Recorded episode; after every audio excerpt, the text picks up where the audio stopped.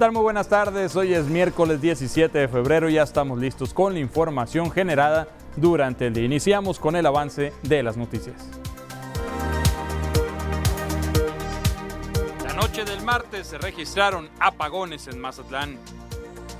Inició la cuaresma de forma atípica. Feligreses reciben kits para llevarlos a su casa.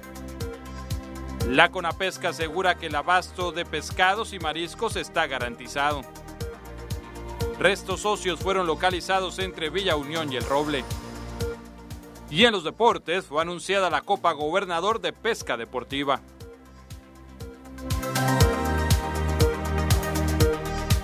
Pues bien, ya estamos listos para iniciar con la información de esta tarde y nos vamos directo a las noticias. Como consecuencia de las bajas temperaturas que se están registrando en Estados Unidos y por ende la afectación de distribución de gas natural, este martes se registraron diversos apagones en varios estados de la República Mexicana.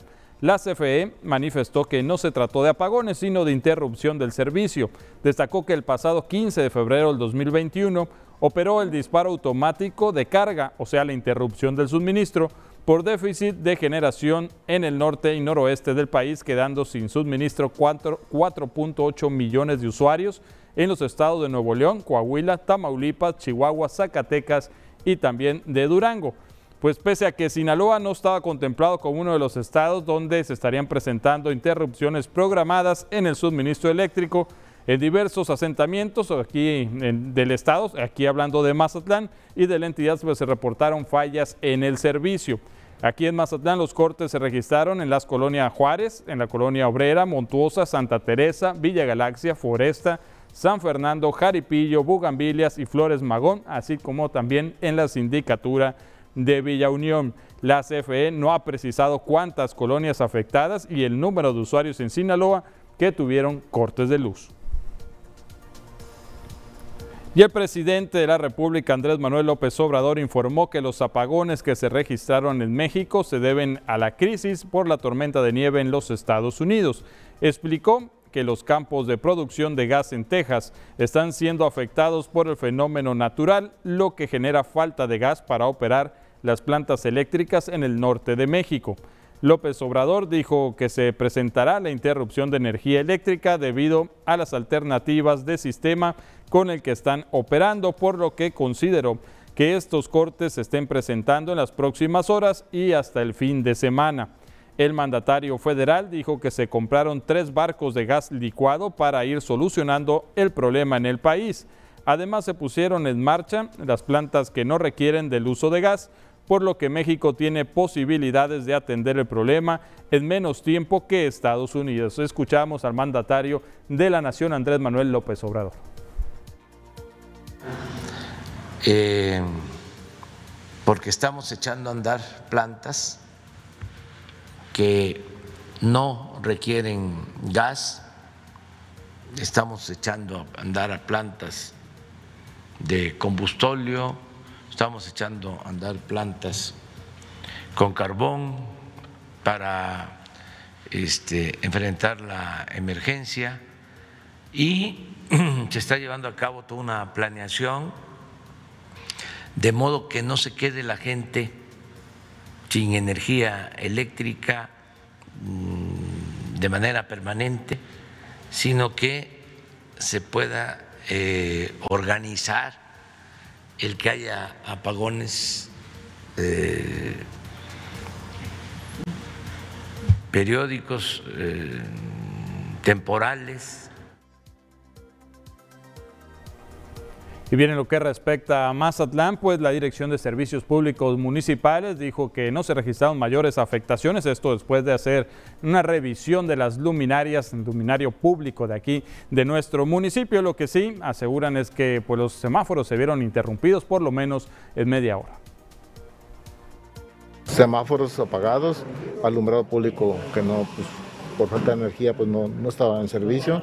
Eh, afecta más que nada cuando hay resierres, pues que se suspende la energía, que vuelve, y, si no hay este, una constancia en ello, pues vuelve a fallar y entonces puede haber una repercusión en los sistemas electrónicos.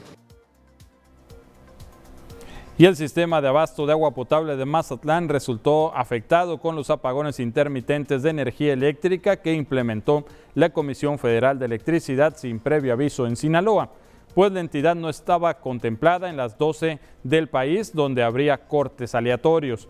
La Junta Municipal de Agua Potable y Alcantarillado de Mazatlán informó que en algunas zonas fueron hasta 40 minutos sin energía, generando la paralización en cinco de las estaciones de rebombeo generando por ende disminución en el suministro del vital líquido para la población.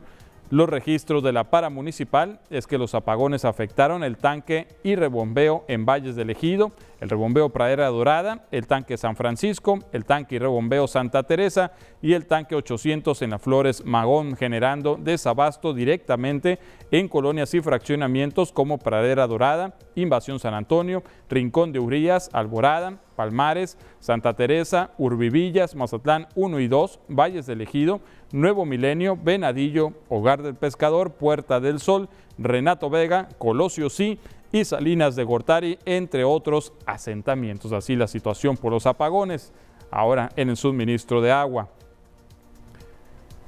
Y bien, pues tras los apagones de energía eléctrica que se presentaron este martes por la tarde en algunas zonas de Mazatlán, el Cuerpo de Bomberos Veteranos también comparte algunas recomendaciones a la población para que se apliquen si llegara a presentarse de nueva cuenta la misma situación.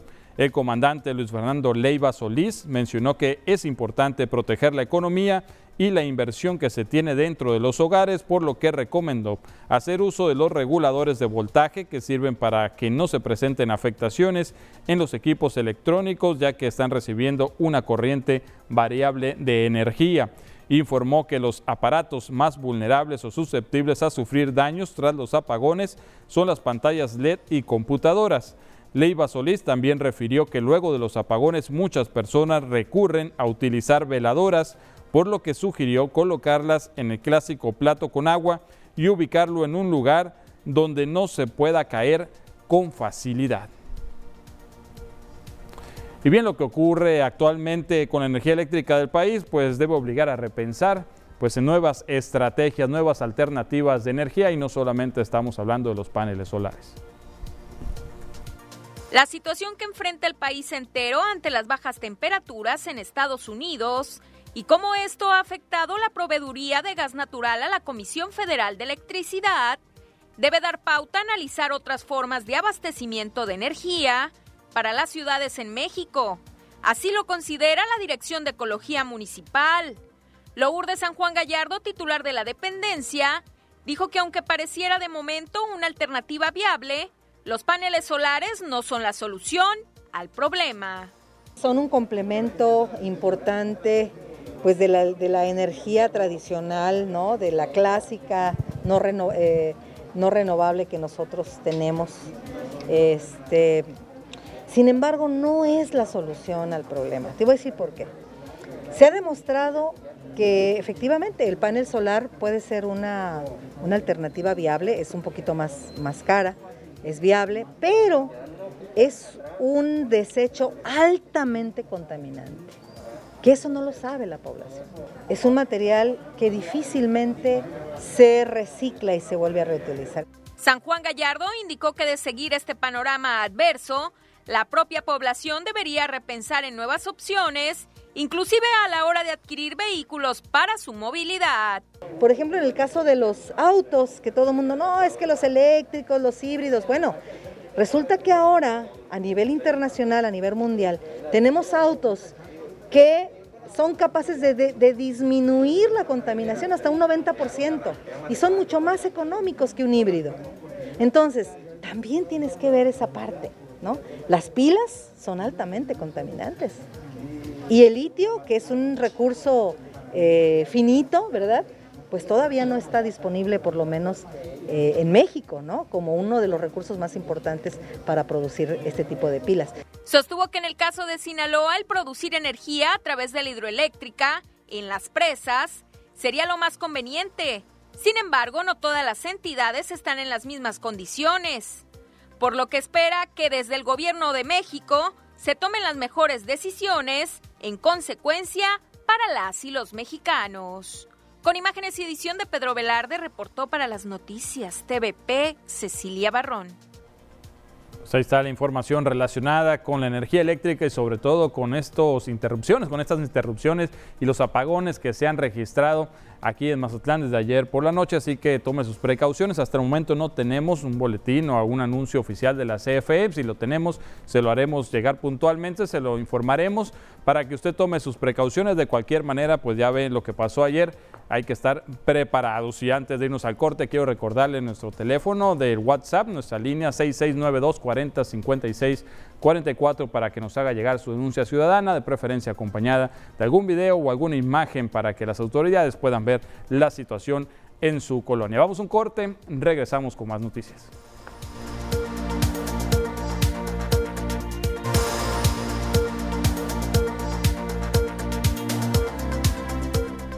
Estamos de regreso y es tiempo de ver cómo nos encontramos en cuanto a casos confirmados y sospechosos en nuestro país. Tenemos el gráfico a continuación. El coronavirus, el COVID-19 en México, confirmados 2 millones, ya llegamos a los 2 millones 4.500, 2 millones 4.575, 2 millones 4.575 casos sospechosos, perdón, sospechosos tenemos 433.438, negativos tenemos 2.700.249 y fallecidos tenemos 175.986. Casos activos hablamos de 50.611 y recuperados 1.563.992. Así los datos en nuestro país según el mapa nacional. Y ahora vamos a irnos cómo nos encontramos en nuestro estado. Los gráficos a continuación confirmados tenemos 32.252 sospechosos, 663 personas fallecidas, sinaloenses fallecidos por COVID 4.847 y recuperados 26.802 en Sinaloa. Y a continuación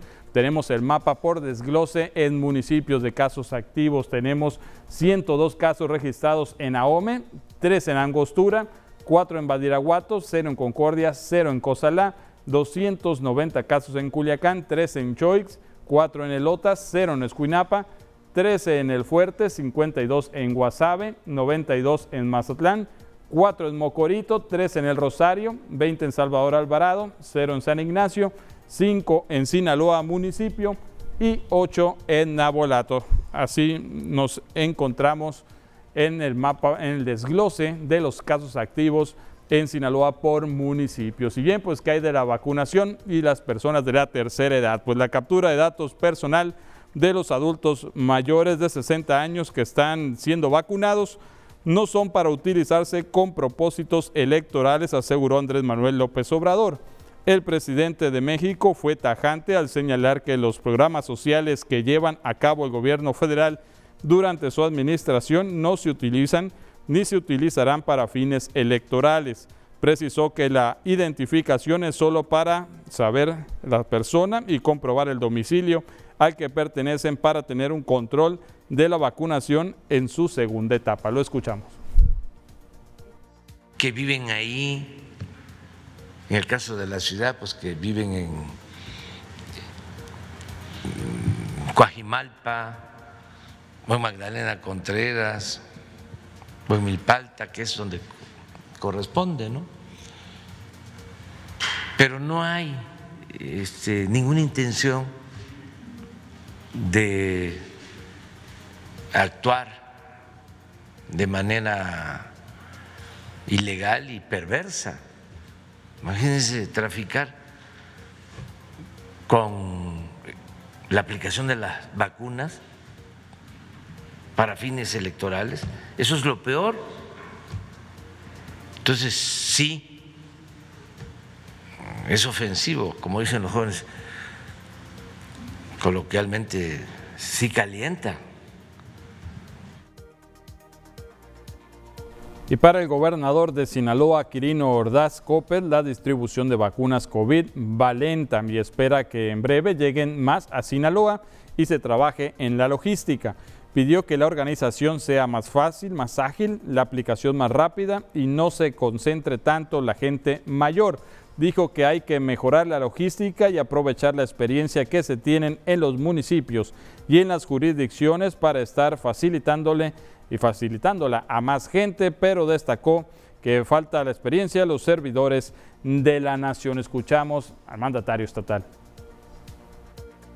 Porque no tienen experiencia, no tienen experiencia. ellos son apoyo para las tareas y siempre será bueno tener su respaldo en, tareas sociales, en labores sociales. Pero creo que aquí pues lo que se requiere es justamente eh, gente que, sea más especializada en esto. Destacó el gobernador que el COVID en Sinaloa ha estado en varias semanas con una tendencia estable a la baja con un 30% de ocupación hospitalaria. Se cuenta con el 70% de las camas disponibles y estamos en semáforo amarillo.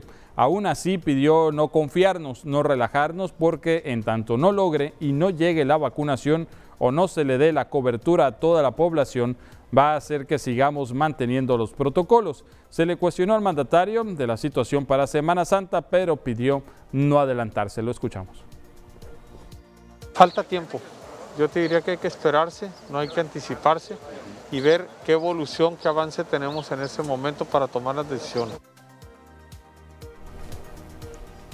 Tenemos más información al regresar del corte.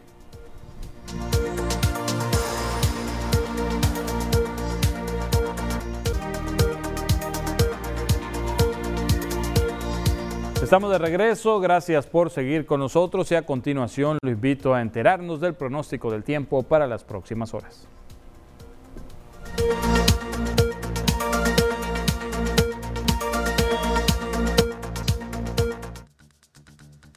Hola, ¿qué tal? Y buenas tardes, bienvenidos aquí al reporte meteorológico. Qué gusto acompañarlos en esta tarde. Comenzamos con el mapa nacional para conocer las temperaturas actuales en algunos puntos importantes del país, comenzando por la frontera en Tijuana, actualmente con un cielo despejado y 18 grados. La Paz el día de hoy con 22 grados, Guadalajara soleado con 24, Acapulco 26 y ya para finalizar más al sur con Mérida, actualmente con un cielo totalmente despejado y 34 grados. Nos vamos a conocer las temperaturas actuales para nuestro estado Sinaloa, las cuales se mantienen entre los 22 y los 24 grados. Y que nos esperan los próximos días, comenzando en el puerto de Mazatlán, actualmente con un cielo totalmente despejado y se mantiene para este fin de semana. Las máximas que van a variar entre los 24 y los 25 grados y las mínimas que se prevén entre 13 y 15 grados para el puerto de Mazatlán.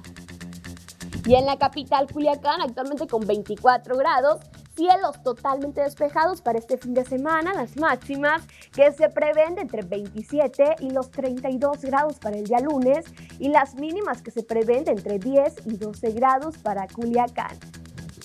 En Guamuchil, un día muy agradable con 23 grados. Mañana la máxima incrementa hasta llegar a los 27 grados, con días muy soleados y las mínimas que se prevén de entre 7 y 14 grados para Guamuchil.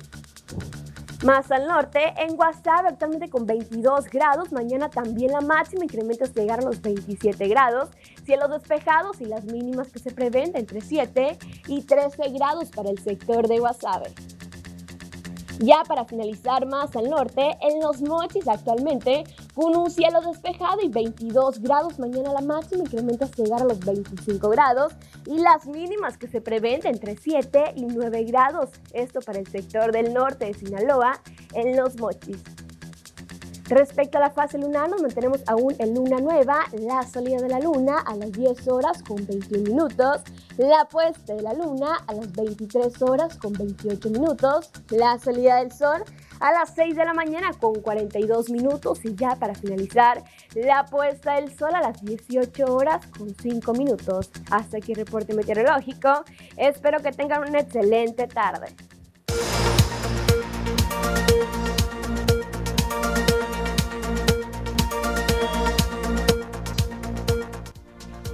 Pues ahí está el reporte meteorológico y ahora nos vamos con la denuncia ciudadana. Gracias por comunicarse en nuestra línea del WhatsApp 6692 40 56 44. Le leo algunas que nos han llegado. Un reporte de una fuga de aguas negras, esto por la calle Lucero 208 en fraccionamiento Santa Cecilia. Aseguran que ya tienen más de un mes que se reportó a la Jumapam y hasta el momento no han ido a repararlo.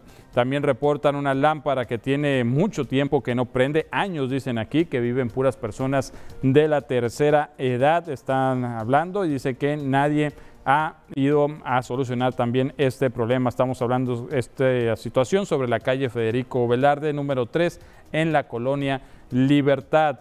También nos reportan un carro recolector de basura que no ha pasado por la calle Ballena de la colonia Rincón de Urías. Ya tiene una semana y ahí están todos los desperdicios. También nos mandaron, hicieron llegar una foto, les pido que nos pongan en pantalla porque dicen que hay una fuga de agua de hace cinco días. Como papá no ha hecho caso, ahí está viéndola en pantalla, ahí se ve la fuga de agua. Y dice, esto es en la calle donde está la fuga, es Oscar Ortiz, número 4484, en Lomas de Lébano. Gracias por hacernos llegar la imagen, ya que de esta manera las autoridades pues, se pueden dar cuenta de la situación real que está pasando en su colonia. Nos vamos a ir a otro corte, regresamos con la información deportiva.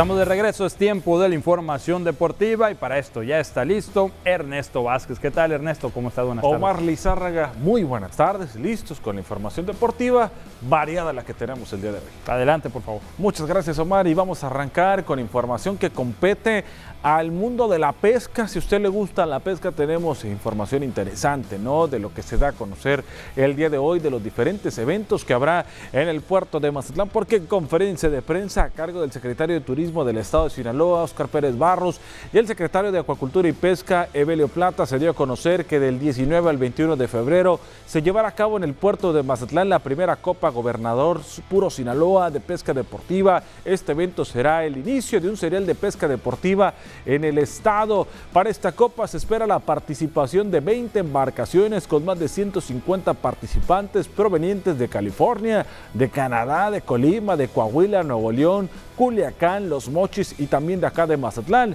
La bolsa a repartir en la premiación será de arriba de 500 mil pesos y se tendrá una derrama económica de más de un millón y medio de pesos de las personas que estarán viniendo. Sinaloa es un paraíso para la pesca deportiva y da la posibilidad de llevar a cabo varias modalidades de pesca. Es por eso que el serial contará con cuatro etapas. La segunda será del 13 al 14 de marzo en la playa de la Escopama. La tercera será pesca de fondo y la última se llevará a cabo en la presa Picachos con la pesca de lobina. Eso en materia de pesca deportiva. A continuación yo les quiero mostrar lo que se viene en el mundo del fútbol de amputados porque los zorros de Sinaloa están a punto de regresar a la actividad. El equipo de fútbol de amputados Zorros de Sinaloa busca regresar a la actividad física después de varios meses de no tener la oportunidad de prepararse debido a la pandemia. La escuadra volverá a pisar las canchas de entrenamiento este domingo desde las 8 de la mañana en el campo de la Foresta. Queremos eh, empezar ya este domingo a ver si hay oportunidad para ya empezar de una vez porque ya los chavalos ya están desesperados. Me han estado hablando de que cuando empezamos, cuando nos, ponemos en movimiento, ¿no? Para, pues igual para seguir en, forma, más que nada. Entonces estamos ahorita eh, consiguiendo la cancha acá de la Foresta. La cancha que está en un ladito ahí de la foresta, ahí vamos a empezar los entrenamientos por lo pronto. El equipo hasta el momento está integrado por siete jugadores de Mazatlán y otros nueve de diferentes municipios del estado. Se les hace la invitación para que las personas interesadas en integrarse al equipo de fútbol puedan acercarse a los entrenamientos. Precisamente hacemos la invitación a, todos los chavalos amputados de alguna pierna, algún brazo, para que se quieran, que quieran integrarse, perdón, hasta el equipo, están, estamos en la mejor disposición de, de, aceptarlos.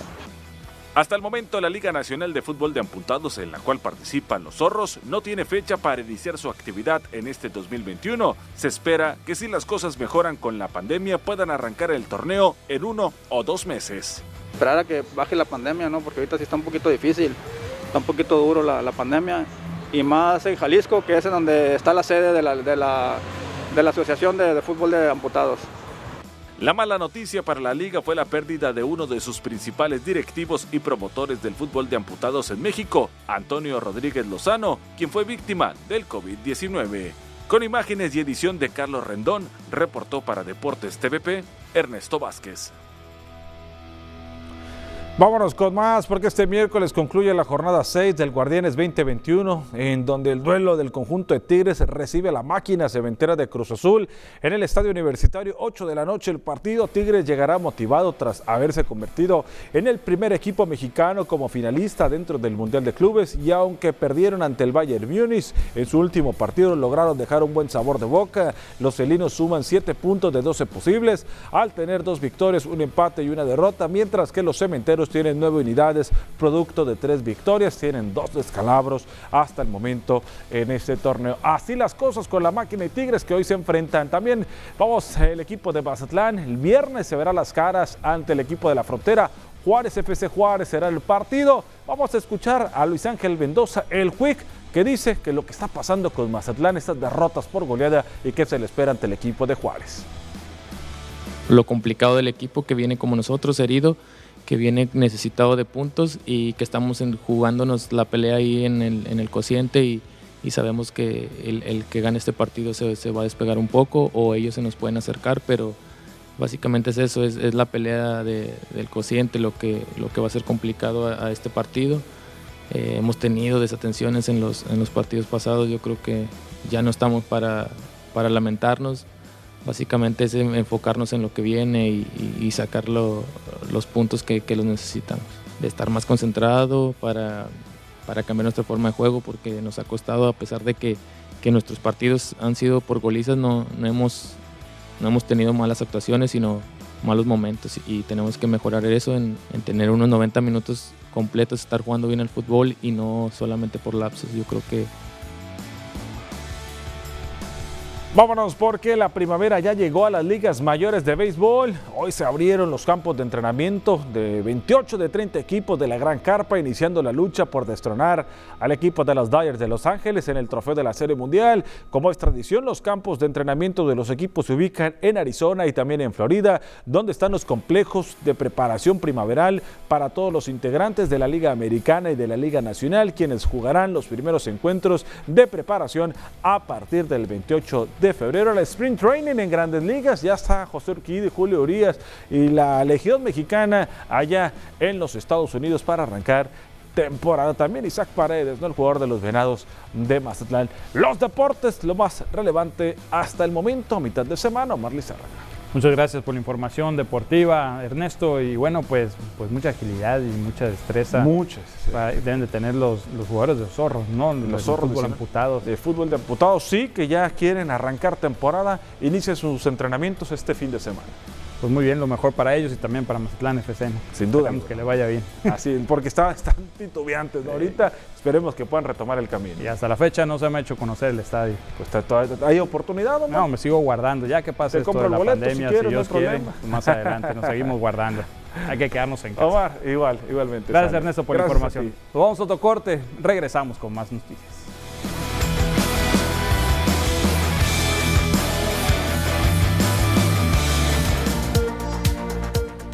Estamos de regreso, tenemos más información. Pues hoy es miércoles de ceniza en la Grey Católica y muchos feligreses acudieron a los templos a recibirla, ahora en una nueva modalidad. Este miércoles, en todos los templos católicos se dio inicio al ritual de la imposición de ceniza como símbolo de arrepentimiento de los pecados cometidos durante todo el año y como parte también del inicio del periodo de cuaresma que marca la iglesia. Efectivamente, hoy iniciamos este tiempo especial que se llama cuaresma y lo iniciamos con la imposición de la de ceniza, un, un signo del arrepentimiento, de, de ese arrepentimiento que el ser humano siente por las ofensas que comete a Dios. Hoy en la iglesia se inicia este tiempo de conversión de cambio, de dejar de hacer aquello que daña, fractura nuestra relación con Dios y empezar un camino del todo nuevo. En esta ocasión, por motivo de la pandemia, la imposición de ceniza no se hizo en la frente, sino en la cabeza para evitar cualquier contacto por el COVID-19.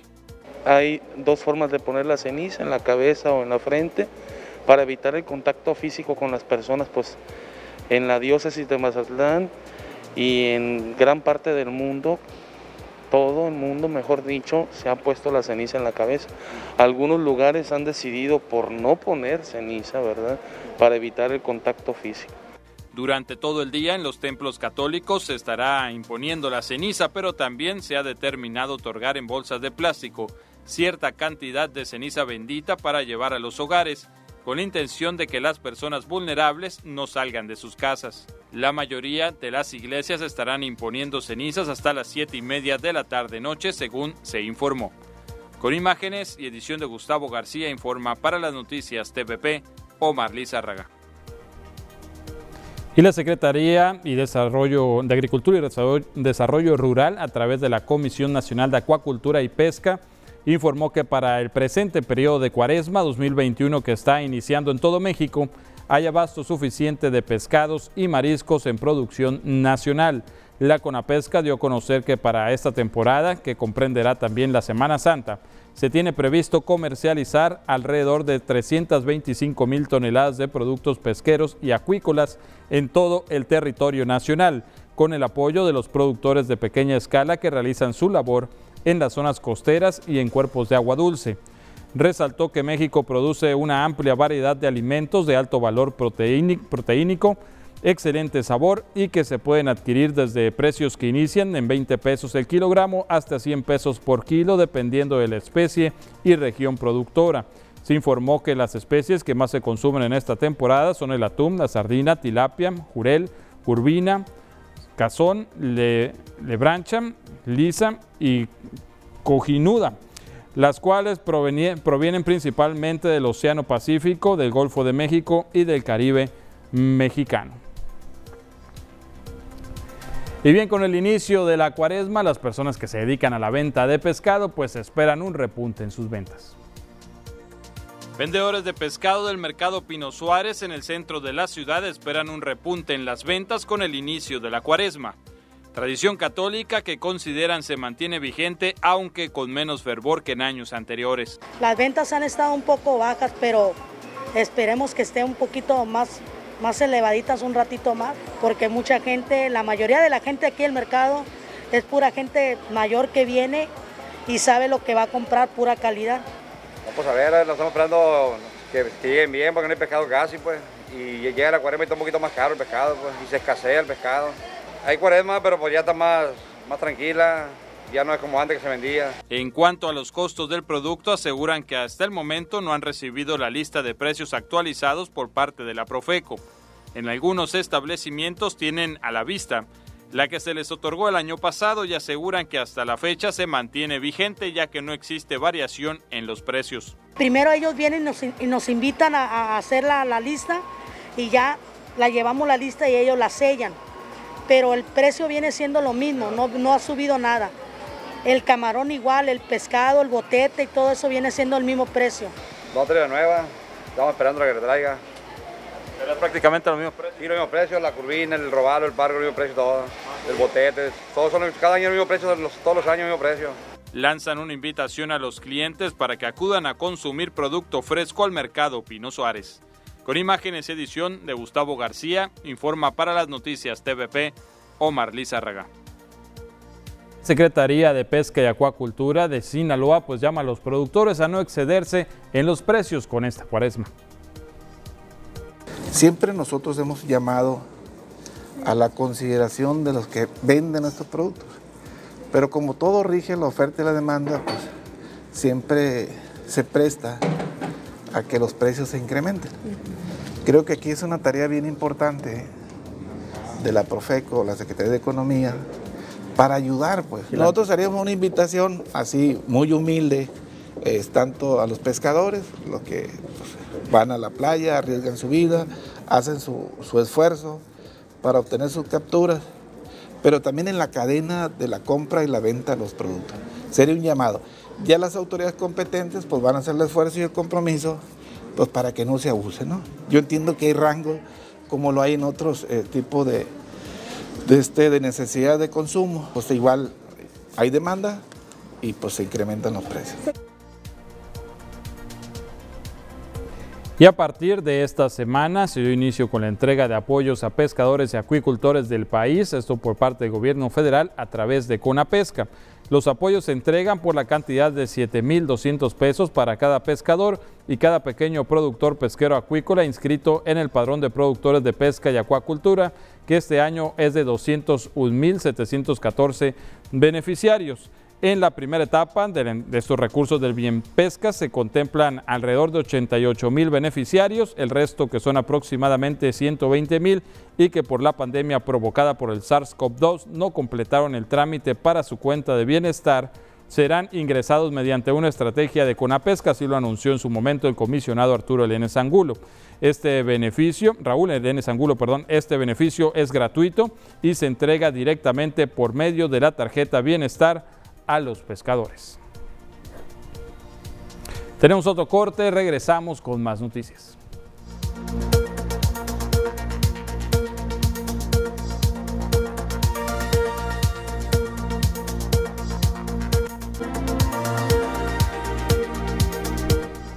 Estamos de regreso con más noticias. El Tribunal Estatal Electoral de Sinaloa reiteró que el alcalde de Mazatlán, Guillermo Benítez Torres, ejerció violencia política en razón de género contra Elsa Isela Bojorques Mascareño, la síndico procuradora.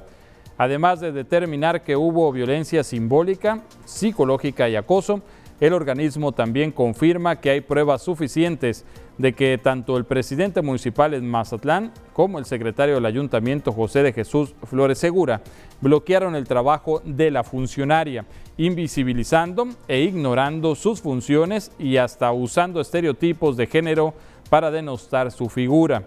Por mayoría de votos, durante la sesión más reciente del TESIN, los magistrados coincidieron ordenar a las autoridades demandadas cumplir con medidas de restitución, de no repetición y satisfacción establecidas en la sentencia para salvaguardar los derechos político-electorales de la servidora pública Bojorques Mascareño, así como una vida libre de violencia. Y bien, pese a esta determinación, el alcalde Luis Guillermo Benítez Torres dice que tiene tres rumbos para caminar rumbo a una candidatura. Escucha. Tengo tres caminos.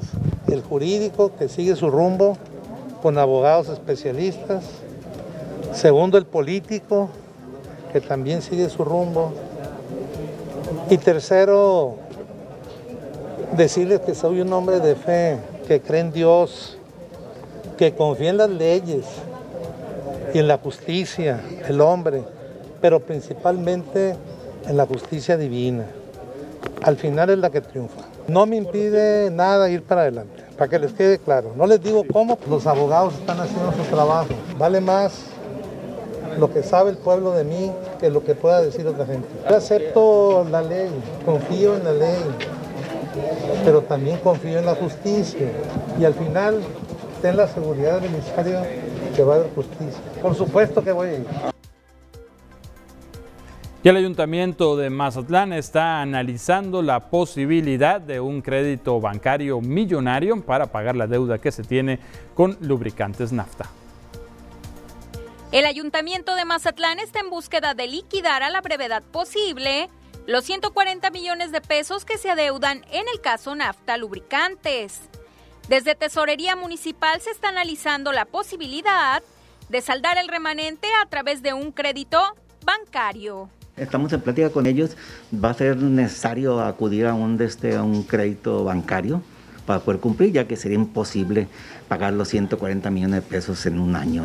Yo he estado en pláticas con los de esto, con los, empresarios, pero la cuestión es ahora sí ya, por medio del secretario, decirle esta propuesta y el secretario haga la propuesta al cabildo para que una sesión pues, se apruebe, porque yo creo que se tiene que aprobar realmente porque no hay otra. Ahora sí, como dicen, no hay de otra. O lo pagamos o lo pagamos. ¿Cómo se tiene que pagar? De la mejor forma. En lugar de pagar a corto plazo, pagar a largo plazo, con un crédito bancario. Javier Alarcón Lizárraga, titular de la dependencia, aseguró que esta propuesta ya cuenta con el aval del propio alcalde de Mazatlán, Luis Guillermo Benítez Torres. El alcalde está de acuerdo. Me dijo, Javier, tú haz las, pues, los acuerdos realmente, lo que tengan que hacer, pues no hay otra. Por lo menos mientras ahorita queremos nosotros no dejar esa, esa deuda, aunque es una deuda realmente adquirida y que la va a adquirir las próximas administraciones, porque no se va a saltar esta administración ni la otra, pero por lo menos que no sea una deuda eh, gravosa, ¿verdad? Para que te impida hacer obras o hacer eh, servicios públicos. Tienen que pagar una deuda. Aquí lo que estamos haciendo, la misma deuda que ya está reconocida, es pasarla a largo plazo. Es todo. Con intereses, realmente, ahorita no, ahorita también, afortunadamente no están cobrando los intereses del. el- ellos podrían cobrar por los costos que dicen ellos, costes que ahorita ya harían como 160 millones la, la cuenta. Sostuvo que confía en que el planteamiento sea aprobado por el Pleno del Cabildo de Mazatlán en los próximos días. Ello pese a que la deuda bancaria estaría siendo heredada a las administraciones municipales futuras con intereses. Alarcón Lizárraga lamentó que la situación que se originó entre el 2013 y 2014, siendo un requerimiento entonces de 5 millones de pesos, se haya dejado crecer hasta la magnitud en que ahora se encuentra, ya con el fallo de un juez federal. Con imágenes y edición de Pedro Velarde reportó para las noticias TVP Cecilia Barrón. Restos óseos humanos fueron localizados en una parcela situada a un costado de la carretera Villa Unión El Roble por integrantes del grupo de rastreadoras Tesoros Perdidos hasta encontrarlos. Luego de una llamada anónima, las mujeres acudieron al sitio en mención y encontraron los restos cuyo deterioro parece indicar que el deceso supera ya los cinco años, pero es un dato que está por confirmarse, al igual que la identidad de las víctimas. Servicios periciales llegaron al lugar para el procesamiento de la escena, mientras que la funeraria de guardia se hizo cargo de llevar los restos al CEMEFO, donde continúan los estudios de ley para la obtención, obtención de información sobre la persona. Esta es la situación de las madres desesperadas en busca de sus hijos. En este caso estamos hablando del grupo de rastreadoras Tesoros Perdidos hasta encontrarlos que siguen en la búsqueda, siguen encontrando y dando positivo en estas acciones que están llevando a cabo. En este caso también estamos hablando por la sindicatura de Bionión y por el Roble. Pues bien, con esta información nos vamos a despedir. Le agradecemos que nos haya acompañado a lo largo de este noticiero. Espero mañana en punto de las 2 con más noticias. Buenas tardes, buen provecho.